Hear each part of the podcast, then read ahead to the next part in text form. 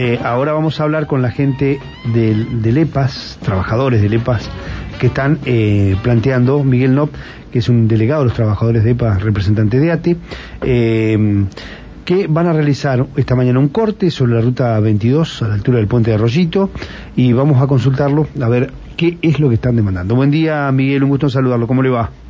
Hola, buen día.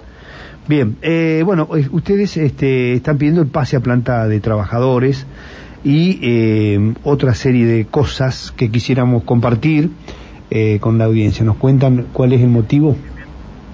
Sí, nosotros y nosotros venimos hace ya tres meses eh, de Sí. medidas de fuerza, distintas paros, movilizaciones, ya hemos estado cortando la ruta.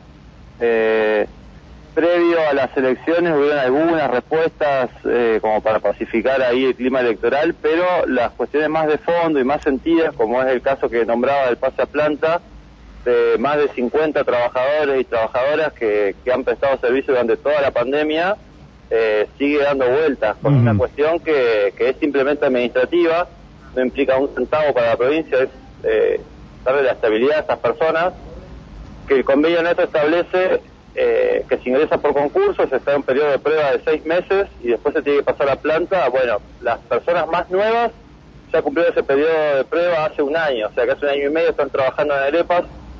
Hay personas que hace muchísimo más tiempo eh, eh, y la mayoría de ellos son, digamos, servicios nuevos que, se inauguraron en Arepas como plantas de cloacas nuevas eh, que estuvieron bueno, trabajando toda la pandemia. Bien, muy bien. Eh, ¿Qué es el pago de la promoción horizontal que están pidiendo? ¿Qué es eso? El pago de promoción horizontal es algo que establece el convenio, que cada dos años eh, se hace una evaluación de desempeño y eh, si es favorable se paga el- una bonificación del 4% del, del salario.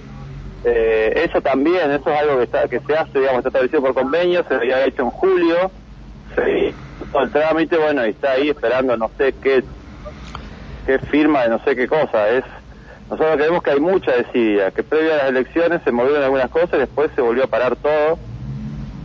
Eh, hay otro expediente que tiene que ver con un acuerdo de la paritaria de 2017, Ujú. hizo todo el trabajo técnico de, de relevar a las personas que hacen unas tareas especiales y especializadas en el EPAS, eh, que en el 2019-2020, y eso también, digamos, ahí el Ministerio de Hacienda pone un pero de un código de no sé qué cuestión, y lo que vemos es que cuando hay voluntad política de resolver las cuestiones se resuelven rápido, y cuando no hay voluntad política terminamos, digamos, yendo a hacer estas medidas extremas, aparte después de tres meses de paro.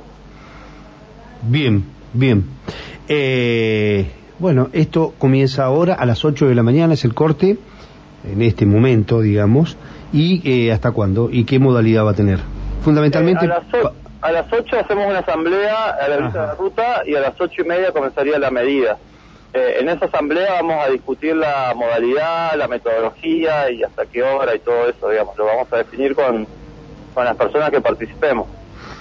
Bueno, bueno, el tema es que nosotros queremos informarle también a la gente que va a transitar, que necesita trasladarse, que tiene que pasar por ahí, este, cuál es la modalidad, porque es un servicio, nosotros estamos brindando. Sí, sí, sí. Eh, en principio lo Mm. que definió la asamblea es que a las ocho y media se va a cortar la ruta. Eh, después si va a ser intermitente, permanente, eso es lo que se va a resolver eh, ahora a las ocho. Bien, muy bien. Eh, muchísimas gracias, Miguel, ha sido muy atento. ¿eh? Bueno, muchas gracias a ustedes. Hasta luego. Ahí estaba el delegado de EPAS. eh,